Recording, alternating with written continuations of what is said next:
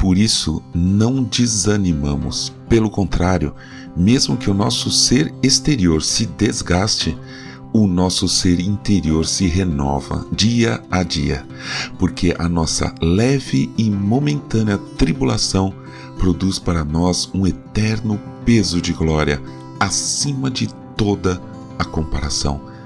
2 Coríntios 4, 16 e 17. Bom dia, bem-vindo, bem-vinda ao podcast Célula Metanoia Devocional. Vamos começar o dia alinhando nossa mente com a mente de Cristo.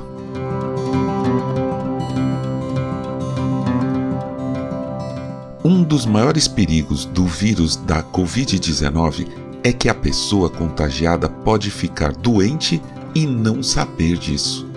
Os sintomas demoram a aparecer, ou mesmo, dependendo do caso, os sintomas podem se manifestar de maneira muito leve ou até nem aparecerem. E qual o problema?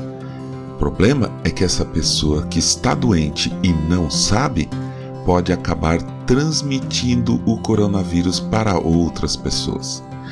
Mas isso não acontece apenas com o coronavírus, pode acontecer com doenças da alma também.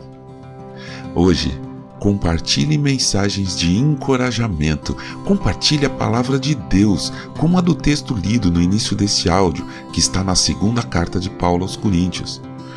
Se você tiver vontade de compartilhar em suas redes sociais frases de ódio ou vídeos de morte, desgraça, violência, preconceito ou intolerância, cuidado, você pode estar doente e não sabe.